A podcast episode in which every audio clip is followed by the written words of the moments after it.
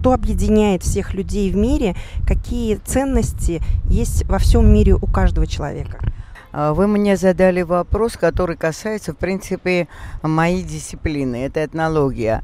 А, э, эта дисциплина интересна тем, что она изучает культуру а, не одного народа, а всех народов мира. Ну, в разные, конечно, регионы, разные ученые а, занимаются этим. Я хочу сказать то, что это очень такое положительное отношение к дисциплине, так как мы выявляем положительные и такие духовные, такие, так бы сказать, приемлемые да, для как каждого народа элементы.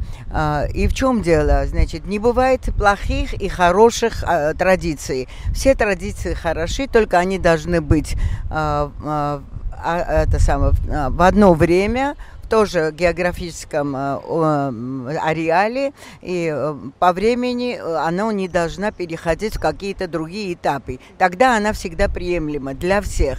И вот если мы объединим вот такие элементы нашей, нашей культуры и культуры всего мира, у нас очень много общего. Во всяком случае, традиция, она, значит, старается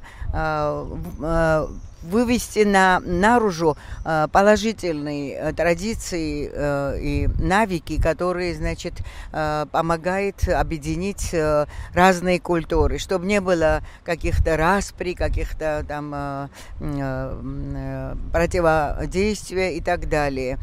И в каждой культуре это заложено. Только люди должны знать, Э, когда их можно применить и как их можно применить. Вот этими занимается моя дисциплина. Мы выявляем, изучаем все это, пишем книги, пишем статьи.